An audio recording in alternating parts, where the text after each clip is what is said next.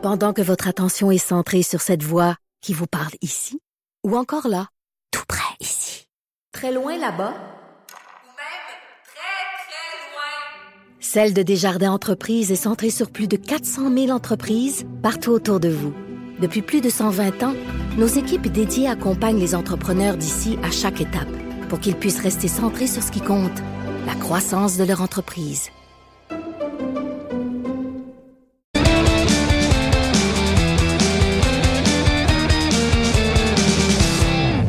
Ah, c'est peut-être pas la voix de Donald Trump que vous allez entendre, mais on a mieux celle de Stéphane Plante avec sa chronique disque dur. Salut Stéphane. Salut Jonathan. Écoute, ça se peut que je, je sois dans l'obligation de te Ben oui, ben couper oui. le sifflet à un moment donné quand le président américain nous fera euh, l'honneur de s'adresser euh, euh, aux gens, étant donné qu'il est, il est 20 minutes en retard. Mais nous, écoutez, on va continuer puis on va revenir sur le président américain parce que très intéressant, comme toujours, le sujet de ta chronique aujourd'hui. On parle de d'albums, de chansons, de classiques et du rock et du pop qui vont célébrer des, euh, des anniversaires euh, marquants, ce qu'on appelle en anglais des milestones. cette année. Oui, ben en effet, c'est bien vu. Alors, je, je, je me sens aujourd'hui comme je fais la première partie de Donald Trump. Alors, je vais essayer de bien faire ça.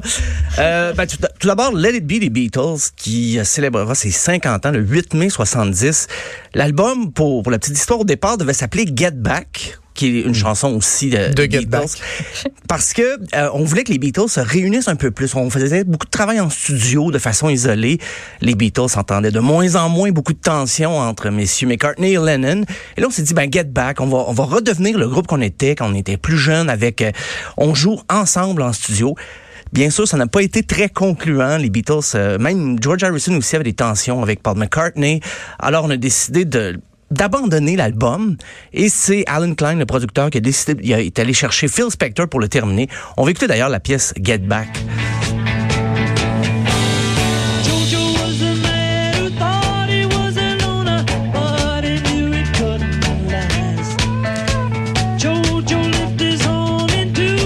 Je suis pas un fan de l'entièreté de l'œuvre des Beatles parce qu'ils ont tellement eu des styles différents au travers les, les époques, mais Ouais. ça, je suis loin d'haïr ça. Ben, Paul McCartney, lui, aimait pas le résultat de l'album parce que les violons qu'avait mis Phil Spector, les arrangements. Dans les arrangements. Il détestait ça. C'est Ah oui? pourquoi en 2003, il va revenir avec l'album. Ça va s'appeler Let It Be Naked. Il a tout enlevé. Ce, que- ce qui avait été ajouté en post-production. Il a mis ça à l'essentiel. Et 70, ben, c'est la grosse année aussi des albums des Beatles en solo. Euh, même Ringo Starr sera le premier avec l'album Sentimental Journey, mais qui est un album de reprise des années 20 à 50, un peu comme Sylvain Cossette, là, mais pour les décennies 20 à 50. McCartney sera le premier avec l'album McCartney. Euh, bon, D'ailleurs, écoutez son gros hit, euh, le premier gros hit qu'il y a eu après les Beatles, Maybe I'm Amazed. Qui ne semble pas Non. vouloir partir. On a un problème. C'est pas grave. Un petit peu pas technique, mais tu peux peut-être nous le chanter. Ah, on se réserve ça pour quelques drinks plus tard.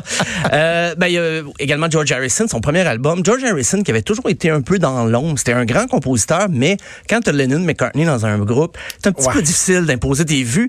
Alors, lui il était prêt. Quand les Beatles sont séparés, il a sorti un album triple. Donc, et on va écouter la, la pièce la plus connue, My Sweet Lord.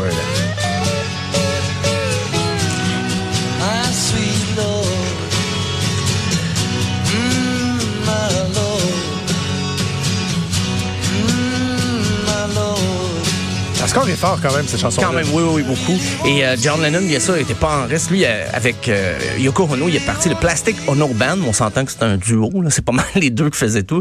Euh, surtout John Lennon, je dirais. Lui, euh, c'était l'album éponyme, donc le Plastic Ono Band et la fameuse pièce Mother. You had me, but I never had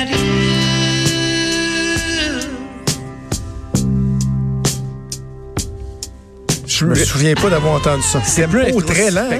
Ah oui, oui, oui, puis ça commence Le l'album. métronome, il capote pas. là. Non, non, non. Le batteur, il est mollo mollo. Mais le- la lune s'est permis vraiment d'aller dans ses souvenirs familiaux. Même moi, j'aurais pu la jouer à batterie, celle-là. Ouais, ça. Je m'imagine juste toc, toc, toc. Si Yoko le- pouvait la jouer à batterie, tu pourrais la jouer à batterie. Euh, mais 70, grosse année aussi pour le heavy metal naissant. Il y avait ben, Led Zeppelin a sorti son troisième album, Black Sabbath, premier album, l'album éponyme, mais aussi l'album Paranoid qui va vraiment scarrer, là, qui va faire connaître Black Sabbath en dehors des, des, des cercles étroits du métal. Vous écoutez d'ailleurs la pièce titre de l'album Paranoid.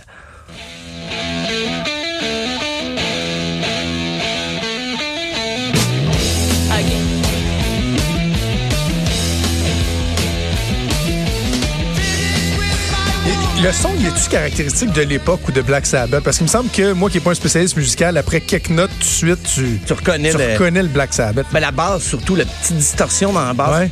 Par la suite, d'autres groupes vont adopter ça. Mais à l'époque, il n'y en avait pas beaucoup là, des, euh, des bassistes qui mettaient de la distorsion comme ça dans leur... Des fois, c'est peut-être l'ampli qui était trop vieux puis qui distorsionnait de lui-même. mais Black Sabbath en ont fait une couleur toute personnelle. Euh, ben, au Québec, il y a eu Jean-Pierre Ferland qui a sorti l'album Oh, Jaune. on passe de Black Sabbath à Jean-Pierre Ferland. J.P. Ferland. Mais toujours en 1970. Ouais, ouais, ouais. C'était un album très ambitieux, album concept. Il justement inspiré un petit peu des Beatles pour faire un album avec des chansons qui suivaient. Mais il y a eu quand même quelques hits, dont Le Petit Roi, sur cet album de 1970. qui régnait comme son royaume mes sujets, élèves.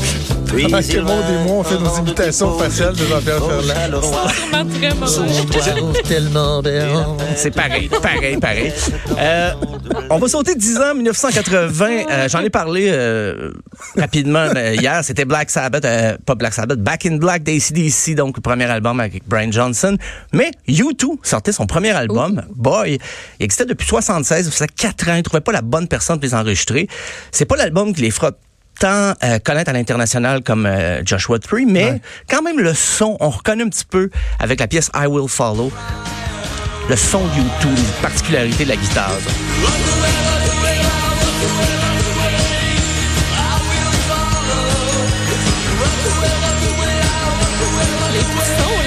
C'est euh, du glockenspiel. là. C'est à l'époque où il y aurait pu autant devenir comme des pseudo Pet Shop Boys que des Ben, U2. Là, là. Il suivait un peu la vague punk, post-punk, puis c'était pas encore... Mais avec l'album, ils se sont quand même un petit peu distingués des autres groupes, mais ils rajoutaient des petites sonorités comme ça pour... euh, Un petit carillon en arrière. Oui, oui, c'était... euh, c'était vous Hein? êtes ajouté après. C'est vrai. Tu, tu peux pas avoir l'air cool en jouant ça en show. Là. Le Ouais, en quoi? Moi, moi, je avec le- fais, moi, je fais le carillon. Moi, je fais euh, le tambourin. là. Je fais la cloche à vache Ouais. aussi, là, mais... euh, Le xylophone. J'ai Eh, j'ai hâte de voir ton, ton show, euh, Jonathan. J'ai très hâte. Euh, un petit saut dans le temps. Ça, c'est l'année qui me donne un coup de vieux. 1995. Ça fait 25 ans déjà. Je sais que les 40, 50, c'est plus gros, mais 25 ans, ça me fait dire que j'étais dans, à l'époque, j'écoutais un Ben peu oui. cette musique-là. Smashing Pumpkins, Ah. euh, fameux, l'album Dune, Melancholy and the Infinite Sadness. Euh, c'est drôle, on disait que le grunge était mort à ce moment-là parce que, bon, non seulement Kurt Cobain lui-même était décédé, mais il y avait d'autres courants musicaux un peu plus en vogue. Mais quand même, Smashing Pumpkins, euh, ben, c'est probablement Billy Corgan qui a tout composé là-dessus, paroles et musique. Sorti un album double qui a quand même bien marché. Euh, et justement, avec un extrait comme 1979.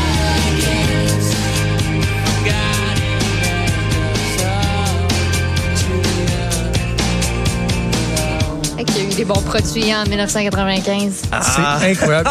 J'écoutais... Euh, produit, ouais, Moi, je l'ai peut-être produit, écouté dans euh, le ventre de ma mère. Dans le ventre Ben de oui. ta mère. J'écoutais euh, un vidéo, un reportage sur la création de cette chanson-là. Ah oui, oui. Puis il y a dans les effets sonores, il y a des bouts que c'est la, voix de Billy Corgan. Tu sais, comme le fameux...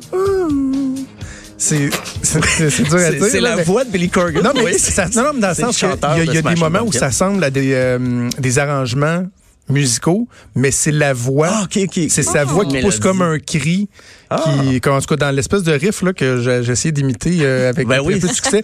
Mais je, je trouve que c'est un album qui a incroyablement bien vieilli. Ah oui, sais, moi, là, dans l'auto, là, c'est vraiment pas rare que j'écoute Bullet with Butterfly Wings parce que elle, elle, elle- elle- ça, fait, tel- ça fait du bien. T'as besoin de te défouler, t'écoutes ça, puis ça fait la job. Euh, au Québec, même année, Pigeon d'argile de Kevin Parent. Oh! Quand même, ça a pas. 375 000 copies de vendues. Tu sais, si quelqu'un voulait vendre autant d'albums aujourd'hui, il faudrait qu'il y ait une immense famille. Euh, et c'est France d'amour qu'on va entendre dans le refrain avec lui dans la chanson Boomerang.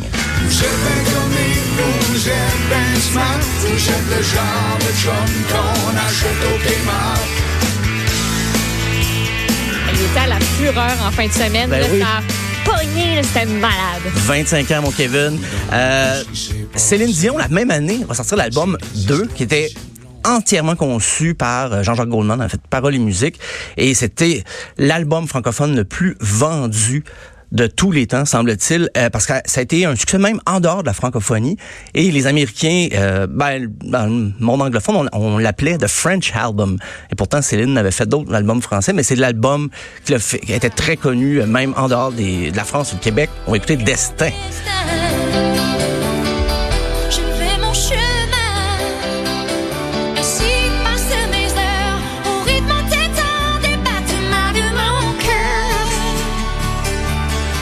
Voulez-vous une bonne? Oui. Oui. Céline, je sais pas si je vous l'avais déjà dit, mais moi, je travaillais à Chute Montmorency à un certain moment de ma vie comme guide touristique, avec la petite chemise beige et les petites culottes qui descendent Ok. aux genoux. Là. Euh, et il y avait des touristes qui me venaient me voir pour prendre des photos. Puis qui Je pensais que disaient t'étais je trou- Céline. Ils disaient, hey, mais tu, you look like Celine Dion so much. Mais genre, je comprends pas Ah. trop, mais je trouve pas tant. Sauf que ça, mais ça m'arrive encore. Je trouve ça Ben, tellement je, je peux, étrange. je peux comprendre, mais en même temps, je te non. trouve beaucoup plus jolie que Céline Dion. Ah. Et, et- et c'est là-dessus que malheureusement, je vais Ben être oui. obligé de te couper le sifflet, euh, mon cher Stéphane, parce que le président euh, américain Donald Trump euh, que- qui se présente au podium, donc sa réponse aux attaques perpétrées par